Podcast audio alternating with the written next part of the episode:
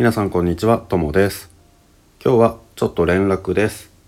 新しい YouTube の動画を作ったので、もし暇な人は 暇な人とか日本語の練習したい人は見てくれると嬉しいです。今回の動画は発音の練習です。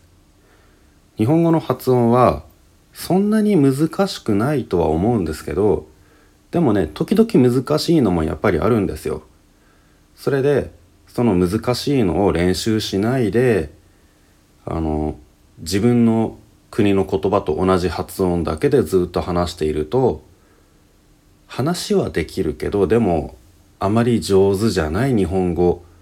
のままになってしまうかもしれないのでなので時々ねあの文法とか言葉とかね漢字とかも大事なんですけどそういう発音の練習もするともっと上手な日本語が話せるようになるかもしれません。ということで上手な発音あの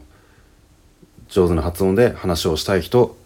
ぜひ見てそして練習してみてください。よろしくお願いします。